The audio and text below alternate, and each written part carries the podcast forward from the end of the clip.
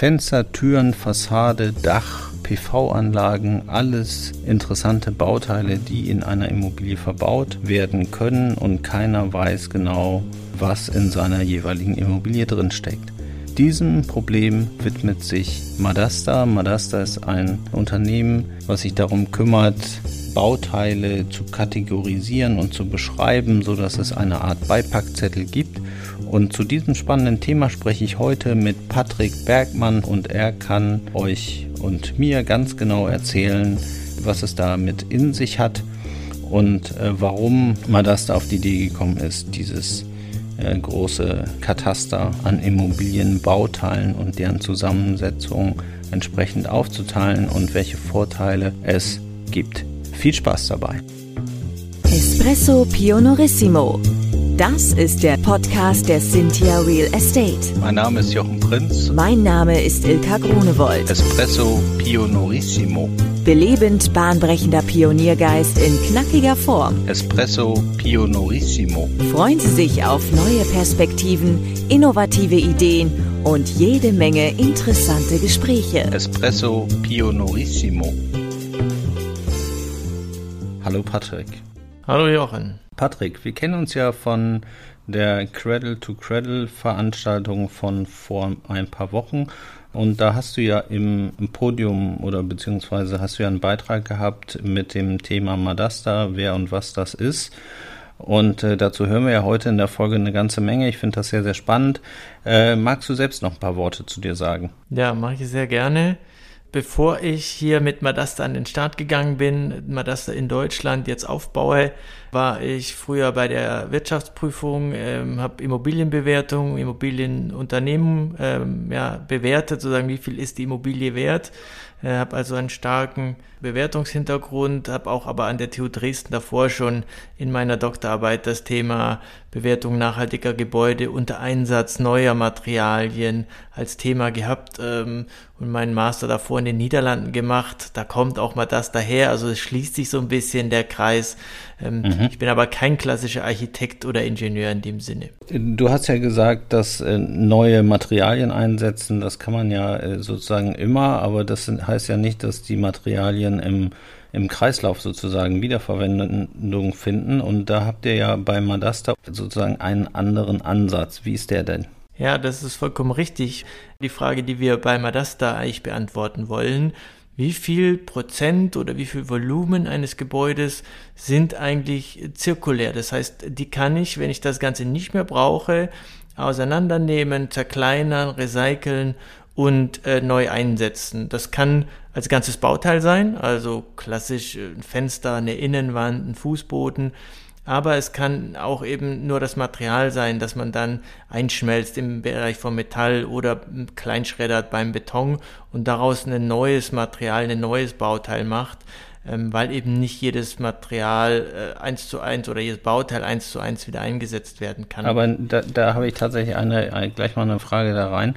Äh, das heißt aber nicht nur Downcycling, ne? Also äh, die, die Kreislaufwirtschaft, also wenn man jetzt die normalen, weiß nicht, wenn man die normale Plastiktonne da, die, die gelbe Tonne sozusagen jede Woche abgibt, dann entsteht ja meistens aus den Produkten eher irgendwas downgecyceltes. Also kannst du jetzt nicht nochmal die Käseverpackung nochmal als Käseverpackung sozusagen im Markt wiederfinden, sondern findest dann irgendwelche formschönen Bänke irgendwo im Park, die dann mit den, mit diesem recycelten Plastik sozusagen entstanden sind. Aber das meint, das meint ihr auch oder meint ihr äh, auch ähm, im Prinzip, ich nehme den Holzbalken und setze den im Online-Gebäude eins zu eins wieder ein? Hm. Also es gibt verschiedene Stufen, wie auch in der, in der Abfallhierarchie. Äh, optimal ist immer der, das Reuse, also Wiederverwendung eines ganzen Bauteils, wie du sagst, ein Holzbalken bleibt ein Holzbalken, wird wieder ein Holzbalken und so weiter. Das wäre der Idealfall. Mhm. Ähm, der zweite Punkt wäre ein echtes Recycling, also Verwertung der Materialien auf einem hohen Niveau. Und da kommt eben auch mal das dann Spiel, weil dafür brauche ich Informationen. Gerade im Bereich von Kunststoff, das war ein super Beispiel. Ähm, wenn ich dort nicht weiß, welche Kunststoffe ich miteinander vermische, kommt es automatisch nämlich dann zu einem Downcycling. Das wäre sozusagen der, der, die dritte Stufe erst. Also es wird eben aus einem hochwertigen Fenster eine nicht so hochwertige Parkbank, einfach weil eine Qualitätsverlust stattfindet. Mhm. Und das beginnt und endet eben alles mit der Information und die muss eben irgendwo gegeben sein. Welcher Kunststoff wurde im Fensterrahmen verwendet oder welchen, welche Fasern habe ich im Teppich drin? Nur wenn ich die wirklich kenne, kann ich auch dieses hochwertige Recycling garantieren. Ansonsten wird es geht auch anders, klar, irgendwie im Recyclingprozess kann ich das rausfiltern und, und trennen und so weiter, aber das ist immer teurer, als wenn ich es am Anfang einmal ordentlich sozusagen in unterschiedliche Container lege. Dann kann ich nicht sortenrein das Ganze aufbereiten und dann wird es eben kostenmäßig auch wieder interessant. Ähm, und das ist schon so ein Punkt, den wir halt sehen. Technisch mhm. ist schon sehr vieles möglich, aber wenn sich das nicht rechnet, weil es sehr aufwendig ist, sehr zeitaufwendig auch, ja. dann wird es nicht gemacht. Und deshalb, wir müssen eigentlich immer das Technische, aber auch mit dem Ökonomischen zusammendenken, sonst wird es eben schwierig. Was macht denn da am meisten Sinn? Also ich verstehe im Prinzip äh, äh, den Balken gleichermaßen verwenden oder ihn durch Aufwertung oder durch äh, aufwendiges Recycling im Prinzip möglichst gleichwertig verwenden oder eben das Downcycling. Äh, wofür schlägt denn dein Herz am meisten? Naja, also der äh, Reuse, die direkte Wiederverwendung des Balken, das wäre mir schon am liebsten. Man muss aber realistisch bleiben, das ist oft schwierig. Ähm, das eine ist, ist eben zu dieser Zeit, in der der Balken ausgebaut wird, auch die Nachfrage nach so einem Balken da. Ähm, und wenn nicht, dann gibt es eben die Möglichkeit, lagere ich das ein? Habe ich überhaupt die Fläche? Wie lange kann ich lagern? Weil das wird ja auch teuer.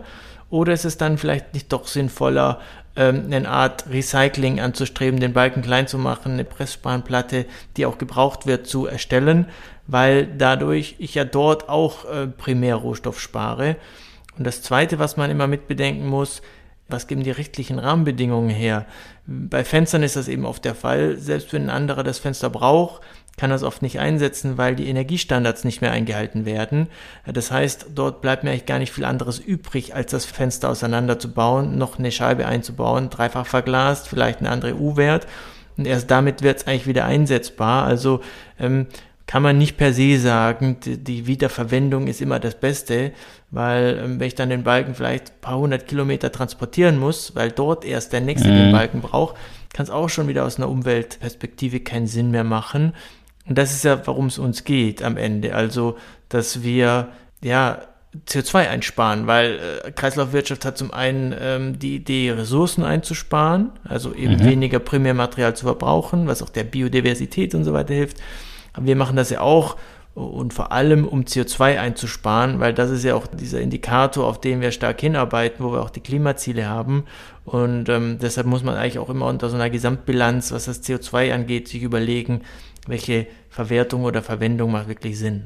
Okay, also äh, das heißt, wenn ich, äh, wenn ich einen Wald direkt neben meinem Baugrundstück habe, ist das vorzuziehen, im Vergleich dazu mir den Balken aus äh, Südamerika zu beschaffen? Auf jeden Fall. Und dann gibt es halt gerade im Reuse so ein, so ein Kipppunkt, wo man sagt, eigentlich, es macht keinen Sinn, den Balken weiter als x Kilometer zu transportieren, weil dann kann ich genau vor Ort irgendwie einen neuen für, für weniger CO2 äh, herstellen. Dann lass ihn lieber vor Ort anders einsetzen, auch wenn wir einen Qualitätsverlust haben und vielleicht eine Art Downcycling anstreben. So, wie muss ich mir das denn mir das ja jetzt genau vorstellen? Ich verstehe jetzt, das ist so eine Art Materialregister, ein Materialkataster. Ist das eine Plattform, auf der sich dann sozusagen das ganze Material zu einem Gebäude äh, befindet? Ist das öffentlich? Das heißt, kann ich mir angucken, wie in Düsseldorf in irgendeinem Gebäude, was mich schon immer mal interessiert hat, weil ich da immer meine Mittagspause verbringe, wie das genau so sich äh, da äh, aufgestellt hat. Ich habe da natürlich tausend Fragen. Hm. Ja, das geht den meisten so. Ähm, vielleicht die erste Frage, die du hattest, äh, ist eine Plattform. Also klassisch über einen Browser erreichbar. Also man muss nichts installieren, um direkten Zugriff zu haben. Mhm. Und ähm, jeder Nutzer, jede Nutzerin hat einen Account, wo dann eben die eigenen Gebäude gespeichert sind. Das wird im Neubau oft durch Architektinnen oder eben die Ausführenden, also GUs oder Bauunternehmen befüllt. Und dann siehst du eben, was ist in meinem Gebäude drin, kriegst also wirklich diesen Beipackzettel, so eine Liste, was ist drin, wie viel, wo ist es verbaut.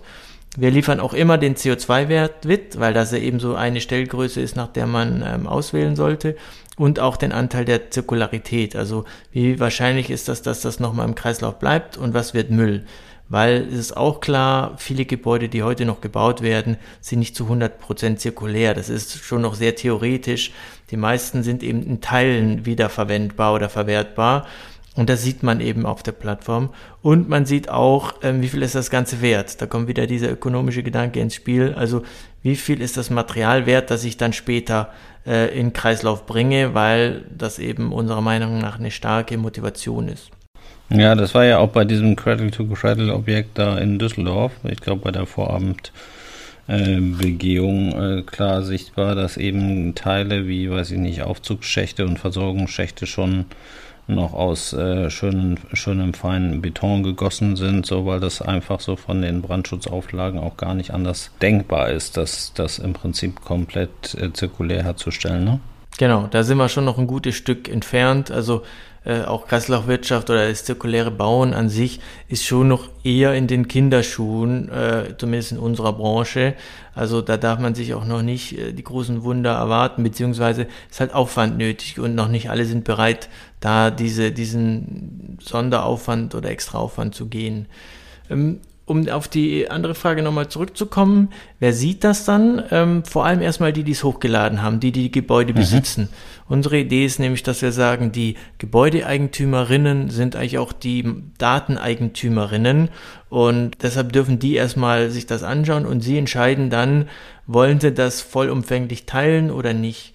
Wenn sie es nicht voll teilen wollen, da gibt es ja unterschiedlichste Gründe zu, dann machen wir es aber zumindest in aggregierten und anonymisierten Form verfügbar. Also du kannst dann dir nicht ein ganz genaues Gebäude in Düsseldorf anschauen, wo du immer dein Mittagsessen ähm, hast, sondern du kannst aber anschauen in der Innenstadt in Düsseldorf, wie viel Beton, wie viel Stahl, wie viel Kupfer, wie viel Holz ist eigentlich verbaut, wann wird das frei, ähm, wie viel davon kann man wirklich wieder verwerten.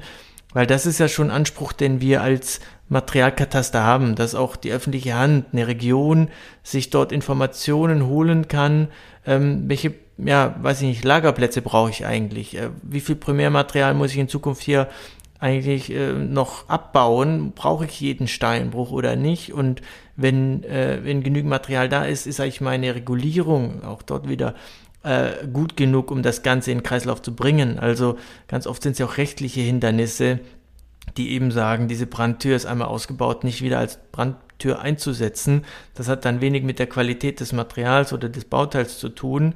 Ähm, also dort sind an verschiedenen Hebeln dann zu drehen, aber theoretisch, äh, es gibt glaube ich ein, zwei auf der Plattform, die das wirklich dann allen im Detail auch zur Verfügung stellen. Äh, generell ist es so, dass es eher in einem Verkaufsprozess verwendet wird bei uns. Das sehen wir schon. Also mhm. Projektentwickler, nennen wir, bleiben wir bei dem Projekt in Düsseldorf, The Cradle, wenn das verkauft wird, dann werden die potenziellen Käufern den Zugang auf Madasta geben, dass die in einer Art Due Diligence sich das mal anschauen können und schauen, was kaufe ich dort eigentlich, wie viel bin ich bereit für dieses Objekt zu bezahlen. Okay, aber jetzt habe ich das gemacht als Eigentümer, so ich habe jetzt äh, gebaut so und habe euch gesagt, bitte, äh, ich möchte jedes jedes Bauteil möchte ich jetzt in dem Kataster da drin haben, damit ich auch später mit meinen äh, potenziellen Käufern da verhandeln kann. Aber jetzt habe ich da Fenster eingebaut, so ich weiß, ein Fenster hält so 30 Jahre und dann muss ich das auch erneuern, weil dann irgendwie die Dichtung auch ein bisschen äh, ein bisschen wabbelig geworden sind und irgendwie da die, die Kälte reinzieht in die in die Gebäude so und dann kann ich es doch gar nicht wiederverwenden oder würde ich jetzt ein Endablaufdatum da reinschreiben für die Fenster, 30 Jahre. Aber dann kann ich es doch auch nicht wiederverwenden, dann muss ich doch auch erstmal wieder aufbereiten, oder? Genau, das ist ja das, was ich auch vorhin meinte. Also viele der Bauteile, die heute eingebaut werden, sind nicht für einen Reuse, eine Wiederverwendung als Bauteil geeignet. Die müssen in Art Refurbishment und mhm. äh, erst dann werden sie wieder in, äh, in den Handel kommen. Wir sehen aber auch im Innenausbau, dass doch recht häufig eine Innenwand ausgebaut wird, einfach weil ein neuer Mieter kommt, will ein anderes Raumkonzept. Die Innenwand ist aber eigentlich für 30 Jahre gedacht. Nach fünf Jahren wurde das aber umgebaut dann wird es oft vor Ort oder in einem anderen Gebäude äh, wieder eingesetzt oder was wir auch zum Teil schon sehen, dass Hersteller ihre Produkte wieder zurücknehmen und sagen, gut, du brauchst die Wand nicht, ich weiß, die ist noch okay, ich kaufe sie dir vielleicht zu einem bestimmten Preis ab, der liegt unter dem natürlich, den du früher mal bezahlt hast, aber äh, das wird einmal geputzt im Werk und wird wieder in einer anderen Baustelle eingesetzt. Also dort äh, findet das zum Teil äh, Einsatz, Fenster eher nicht, das ist recht, einfach weil das ganz oft dann nicht passt. Und gerade bei tragenden Bauteilen ist es noch schwieriger. Also die sind selten äh, in der Wiederverwendung. Da wird dann das Gebäude abgerissen, dann wird das recycelt und irgendwie das Material wieder eingesetzt. Aber es gibt äh, noch keine marktfähigen, ich sag mal, tragenden Stahlbetonbalken, die eins zu eins wieder eingesetzt werden können. Wenn wir vielleicht ein bisschen modularer, ein bisschen serieller werden im Bauen, dann könnte das in Zukunft noch interessant werden. Aber habe ich dann auch so eine Art Ablaufdatum, was ich da sozusagen einpflege für jedes Bauteil oder was für jedes Bauteil hinterlegt wird? Ich will mir jetzt vorstellen, ich jetzt Eigentümer, habe jetzt so eine, äh, ich habe das jetzt gemacht, jetzt sind wir irgendwie 20 Jahre weiter oder 25 Jahre weiter. Ich bin Kaufinteressent von diesem, genau diesem Gebäude mit diesem tollen Beipackzettel so und äh, der sagt mir jetzt so in fünf Jahren sind die Fenster zu machen. Oder der sagt mir vielleicht sogar, die Fenster sind eigentlich schon abgelaufen so und ich werde dann vielleicht als als Käufer sozusagen daran erinnert, dass ich ja hier noch Fenster ertauschen muss. Hm. Ähm, du kannst das äh, im, im, Neubau oder wenn du das einbaust, das muss ja auch nicht im Neubau sein, kann ja auch ein Refurbishment sein, direkt hinterlegen, sagen nach 20 Jahren ist das, die, das Fenster durch, da musst du es austauschen. Wenn du das nicht machst, haben wir Standardparameter dahinter, dass wir sagen, alle Fenster müssen eigentlich nach eben 25 Jahren angeschaut werden. Ich gehe aber noch nicht so weit, dass das im Facility Management sozusagen in der Instandsetzung der Gebäude berücksichtigt wird im Moment. Auf der anderen Seite muss ich auch sagen, Madasta ist jetzt seit knapp fünf Jahren aktiv, äh, er kommt ja aus den Niederlanden.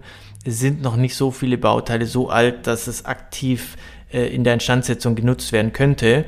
Aber, Aber wäre das, wäre wär das ein Service von euch? Also sozusagen jeder, der dann eingemeldet wird, dir dann erinnert? Ja. Sozusagen dein, dein Bauteil ist jetzt abgelaufen? Also von der normalen, guck mal, ob es noch geht? Das können wir auf jeden Fall machen, weil wir das Einbaudatum haben wir ja. Und wenn man dann sagt, das Bauteil hält klassisch so lange oder der Bauteiltyp, dann kann man durchaus so eine Art Erinnerung aufploppen lassen, ja. Okay.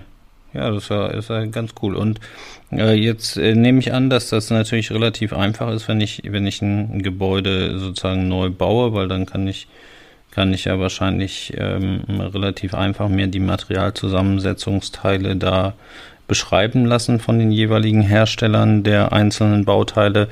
Aber wir bei der Cynthia geben ja Immobilien eine zweite Chance. Das heißt, wir kaufen ja Bestandsimmobilien an, die in der Regel schon so 30, 40, 50 Jahre alt sind äh, und äh, versorgen die dann im Prinzip neu, neu mit Mietern und, und, äh, und äh, ver verlängern dann die Bestandsmietverträge, müssen natürlich dann auch mal ein Fenster austauschen oder eine Wand oder so. Wie geht das denn da mit der Aufnahme? Was äh, könnt ihr denn da anbieten? bei Bestandsgebäuden? Das ist deutlich schwieriger. Ähm, also Neubau geht eben gut, wenn man weiß, was man einbaut. Es gibt Bauteilkataloge, BIM-Modelle und so weiter. Ähm, wir wagen uns jetzt aber auch seit einem guten Jahr an den Bestand, weil wir da eigentlich das Material drin haben, wie du ja sagst, das zuerst rauskommt, dass wir zuerst austauschen müssen, also das zuerst wieder zur Verfügung steht. Ähm, und da gibt es eigentlich drei Stufen, wie ich das sehe. Die erste ist, wir haben eine Art Systematik entwickelt zusammen mit der EPA und der TU München, ähm, einfach um Gebäude zu schätzen, dass wir sagen, ähm, du hast ein Gebäude, das wurde eben in München gebaut, äh, 1970, ist ein Bürogebäude. Wir schauen einfach mal, haben wir andere Bürogebäude, die wir schon kennen, die auch aus der Zeit sind und wie in einem Vergleichswert bei der Bewertung gehen wir davon aus, dass die gleichen Materialien dort drin stecken. Natürlich ist immer besser, wenn wir 10 oder 15 solche Objekte dann haben, dann kann man den Durchschnitt bilden. Und über das Raumvolumen, also Grundfläche und, und Geschosshöhe, kann man dann zum Beispiel ausrechnen, wie viel davon drin ist. Ähm, das haben wir in einem großen Umfang mit der Stadt Heidelberg gemacht für ein mhm. Kasernenareal und die Werte sind recht gut. Also wir konnten recht gut, die, da werden nämlich ein paar jetzt abgerissen und wir können sozusagen vergleichen, wie nah sind wir dran. Das reicht aber noch nicht, um einzelne Bauteile zu schätzen. Also wir können nicht sagen, wie viele Fenster das sind oder so. Da kommen wir nicht um eine Begehung drum herum. Also da müssten, wenn ihr sowieso dann die Gebäude kennt, mit uns zusammenarbeiten und sagen, jetzt gehen wir noch mal einen Schritt tiefer, schauen, wie viele Fenster sind das im Erdgeschoss, im Obergeschoss, äh, wie sind die Teppiche verlegt, wie viele Innenwände haben. Also wenn wir das zählen, dann, dann kommen wir nicht um die Begehung drum herum. Oder was wir vereinzelt jetzt machen, ist dann noch so Scan to BIM, also die Digitalisierung des Bestehenden. Aber auch dort haben wir immer die Schwierigkeit, wenn das Gebäude vermietet ist, wenn das noch voll ausgebaut ist, man sieht eben nicht alle Materialien, nicht alle Bauteile. Also äh, man muss mhm. eigentlich dann mehrmals diesen Vorgang ähm, durchführen, um dann wirklich 100% des Gebäudes zu kennen. Also das ist definitiv aufwendiger. Ich würde eben empfehlen, immer wenn man eh in eine Sanierung, in den Umbau geht, dann ist der richtige Moment, zumindest den Teil nachzudokumentieren, äh, den man dann kennt. Und wenn man das über die Jahre macht, bekommt man eigentlich ein recht gutes Bild, weil am Ende nur in Anführungszeichen die Baukonstruktion übrig bleibt und die kann man recht gut auch ohne, dass mhm. man sie sieht, äh, berechnen und abschätzen. Okay, das heißt, ihr geht anfangs über Vergleichswerte sozusagen und versucht da im Prinzip eine große statistische Menge zu kriegen von Vergleichsobjekten und darüber die bereits aufgenommenen Materialien einzuschätzen. Und äh, das schafft ihr natürlich in einer höheren Transparenz und einer höheren Genauigkeit bei vielen Immobilien, die ihr da vergleichen könnt oder bei ähnlicheren Gebäuden. Ne? So, also wenn die sozusagen im besten Fall sogar noch vom selben Bauunternehmer sind, dann wisst ihr ja wahrscheinlich sehr genau, was da so drin ist. Genau. Und klassische Gebäude, Einfamilienhäuser, Mehrfamilienhäuser, Büros sind natürlich besser zu berechnen als eine Elbphilharmonie oder ein Eiffelturm oder so, wo man eben nur ein, zwei, drei Gebäude hat, weil mit was soll man das vergleichen? Okay, jetzt setze ich da irgendwas ein. Äh, weiß ich nicht, ein Treppengeländer aus äh, schönem aus schönem Holz oder eine Marmorfliese, die ich da irgendwie wieder rausgetrennt kriege, ohne dass ich sie beschädige, dann sage ich so, ich habe die jetzt abzugeben oder wie mache ich das? Genau, du kannst dann auf der Plattform markieren, welche Bauteile oder auch einfach Volumina an Beton zum Beispiel du nicht mehr brauchst. Und ähm, wir haben eine Art Karte, also sieht aus wie Google, wo dann eben angezeigt wird, hier ist Material zur Verfügung. Und die Idee ist eben, dass dann andere äh, danach suchen können und sagen, hier, ich wohne jetzt in Dortmund, in 50 um, äh, Kilometer Umkreis, zeig mir mal an, wie viel Kupfer ist verfügbar oder wie viele Türen oder wie viele Fenster. Und so würde sozusagen die, die Information von Angebot und Nachfrage zusammenkommen. Oder wenn man die Hersteller kennt, also wenn du weißt, wer dein Treppengeländer gemacht hat, dann können wir auch ganz gezielt die Hersteller informieren, weil das ist unserer Meinung nach zurzeit das deutlich realistischere Modell.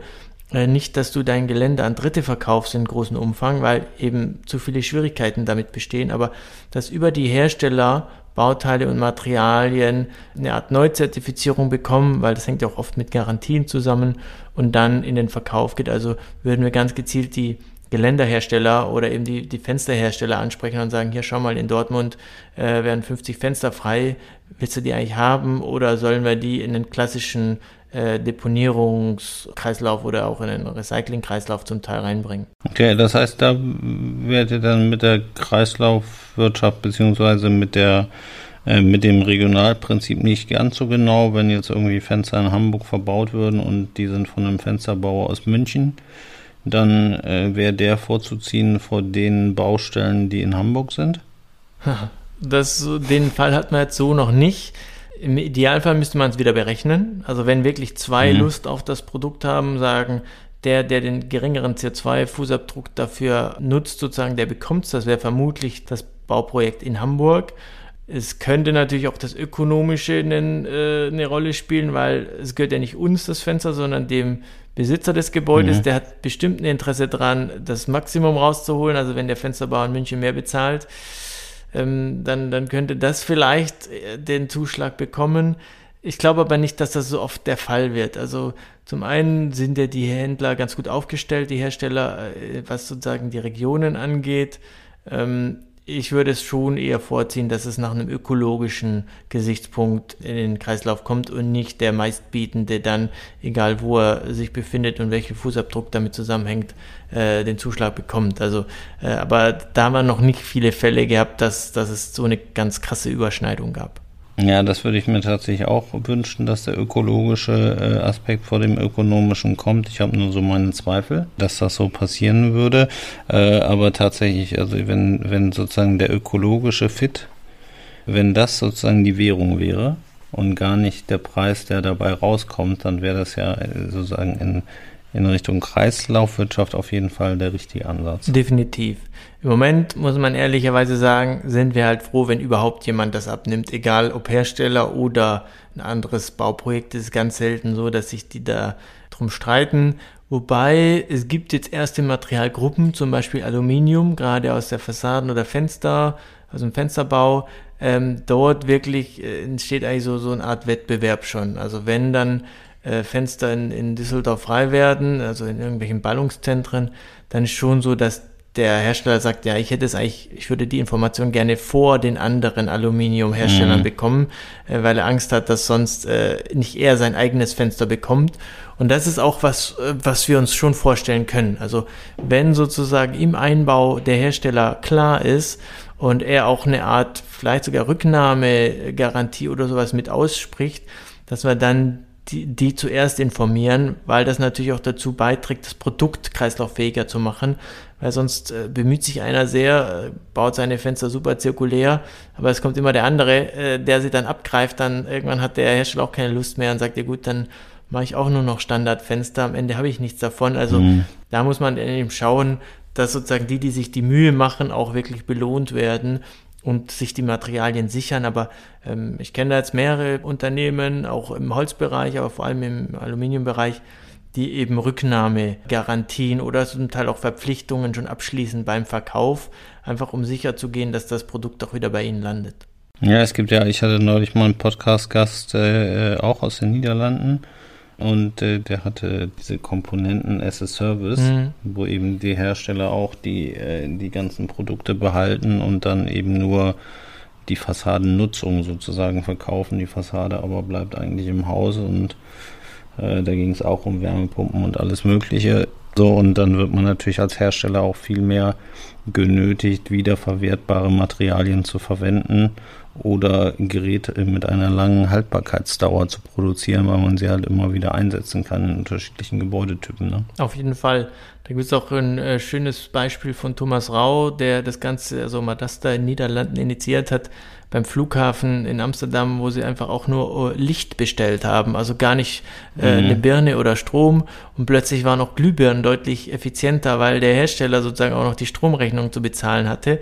Da kam er auf ganz andere Ideen, wie die Birnen dann aussahen. Also äh, das, das schafft eben dann auch Anreize, Produkte anders zu gestalten, anders zu designen. Ja, auf jeden Fall. Genau, und, und anders zu denken. Genau, ich glaube, Amsterdam war auch im Gespräch. Da ging es, glaube ich, um die Landebahn, die dann sozusagen als Service verkauft wird. Ja.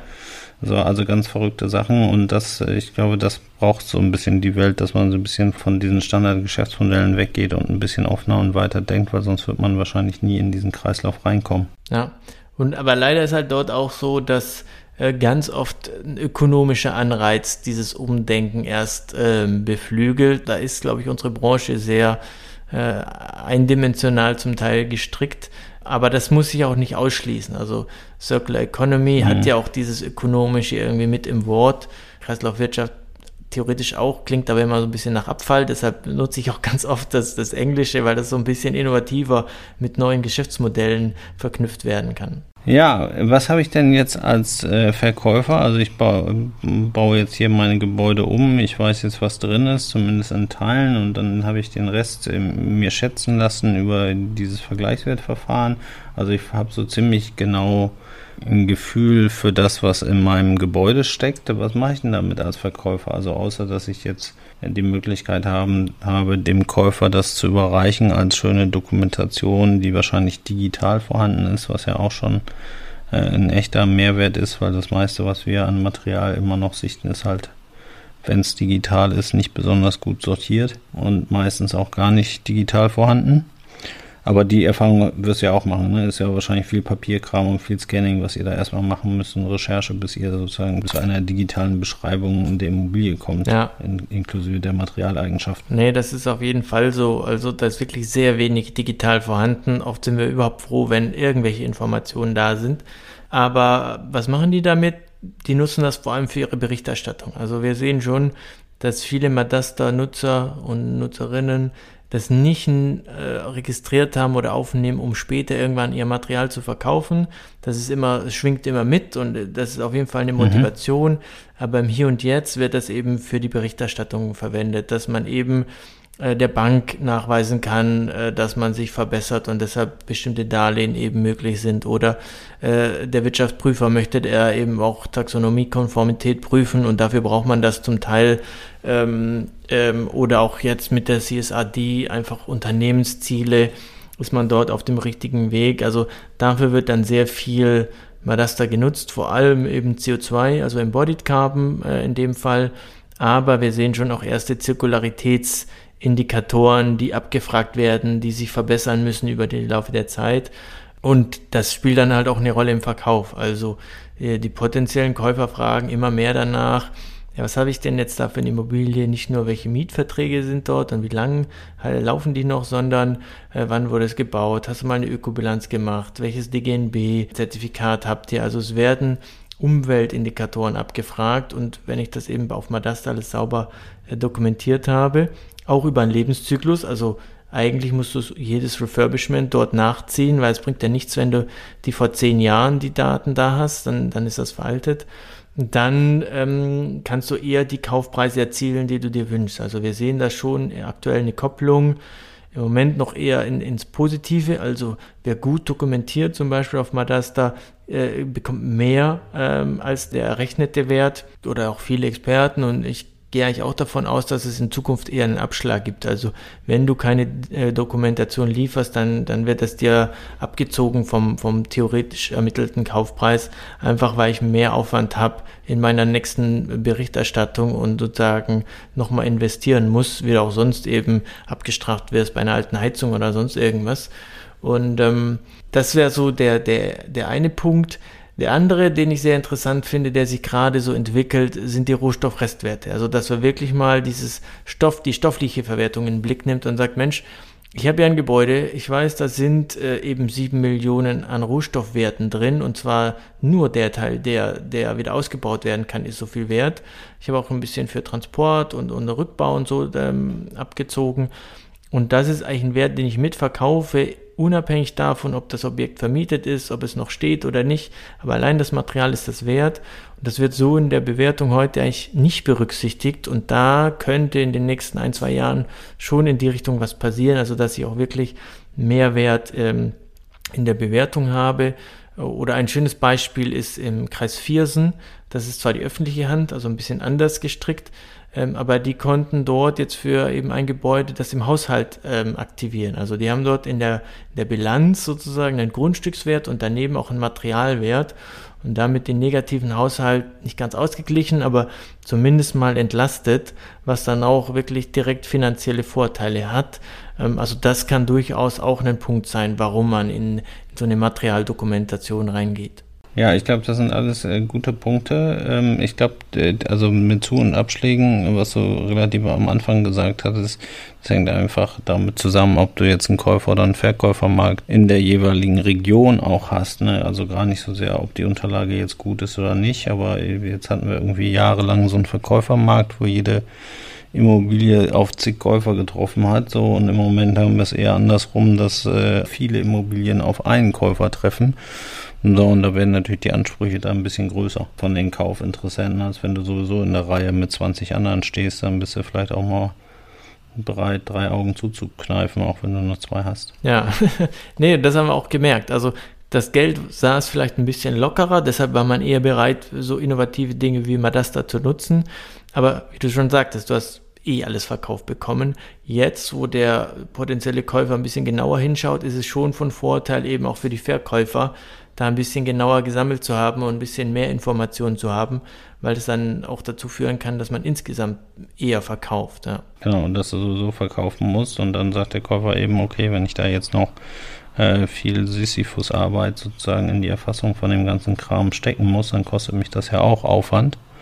So, und ein neuer Käufer wird das auch gegen mich wieder gelten genau. machen. So, also insofern, irgendjemand muss es ja dann auch mal tun, ne? Sondern, also ich glaube einfach, dass die Zeit, wo man irgendwas Undokumentiertes gekauft hat zu Spitzenpreisen, dass die halt äh, hoffentlich auch bald endet und da äh, macht der ja mit Madassa einen guten einen guten Aufsatz ja. sozusagen, um das zu unterstützen. Auf jeden Fall. Und äh, ich will, also, wo wir auch klar sind, äh, die Dokumentationspflicht wird eher mehr. Also da braucht man auch nicht von ausgehen, dass das irgendwann weniger wird, sondern also, dass im Reporting solche Zahlen abgefragt werden wie CO2 und Zirkularität, das wird in den Transaktionen, die kommen ja auch irgendwann mal wieder, ähm, da wird das aber eine Rolle spielen. Das sehen wir auch jetzt schon.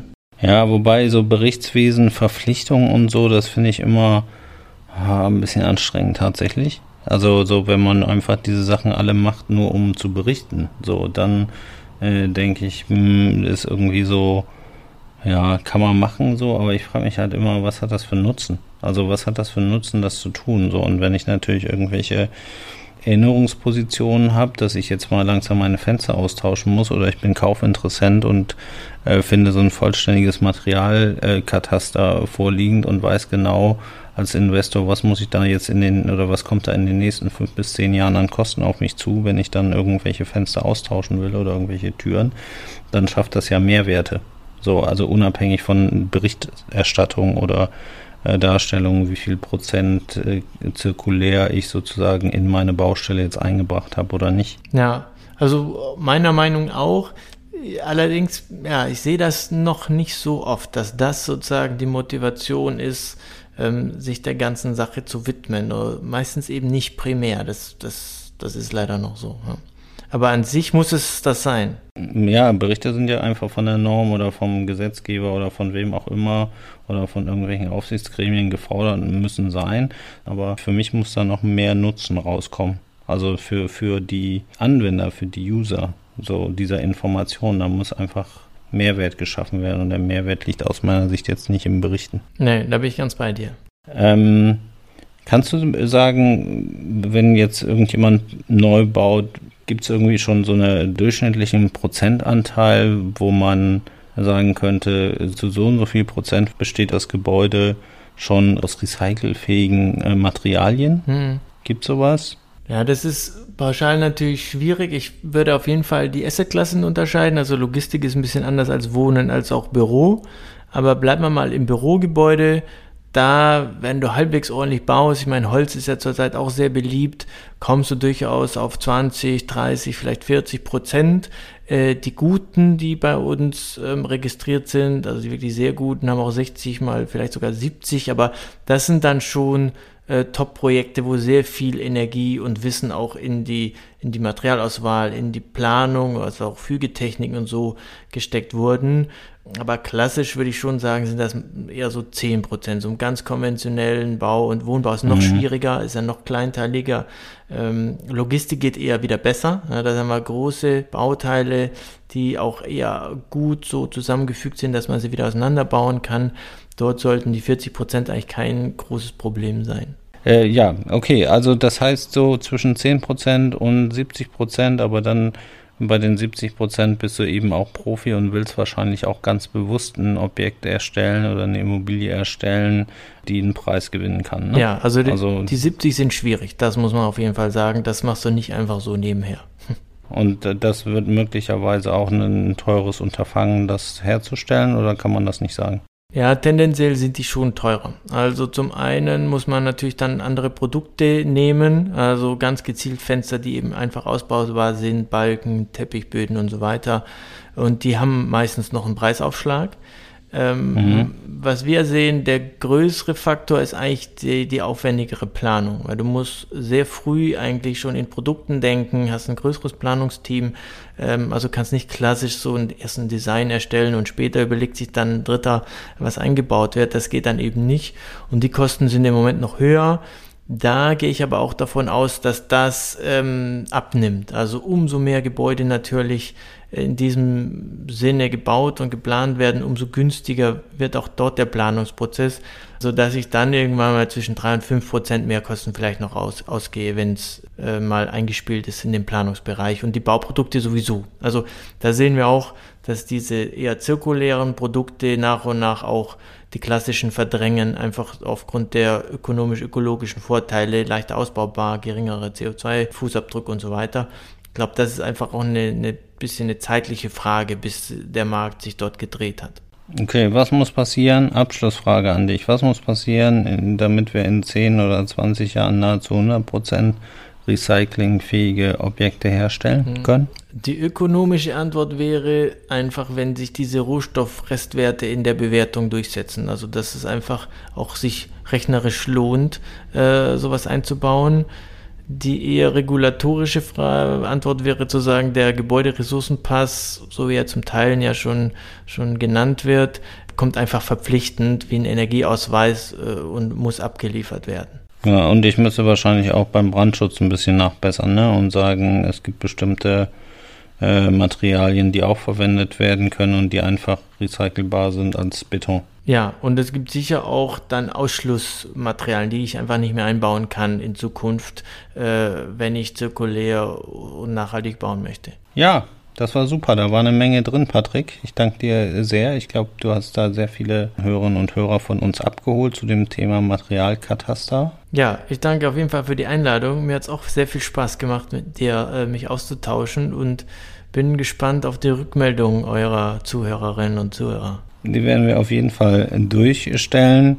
Wenn ihr noch Fragen habt an Patrick, dann könnt ihr euch auch äh, unten in den Show Notes haben wir äh, ein paar Informationen verlinkt, wie ihr ihn erreichen könnt oder ihr schreibt uns an die bekannte äh, Podcast-Adresse podcast.cynthia.de und äh, ansonsten sage ich, wie immer, bis ganz bald. Wie hat es Ihnen gefallen? Haben Sie Fragen, Kritik oder Anregungen zu unserem Podcast? Dann freuen wir uns auf Ihr Feedback. Schicken Sie uns einfach eine E-Mail an podcast.cynthia.de Espresso Pionorissimo Weitere Infos finden Sie entweder in unseren Show Notes oder auf www.cynthia.de slash podcast. Bis bald!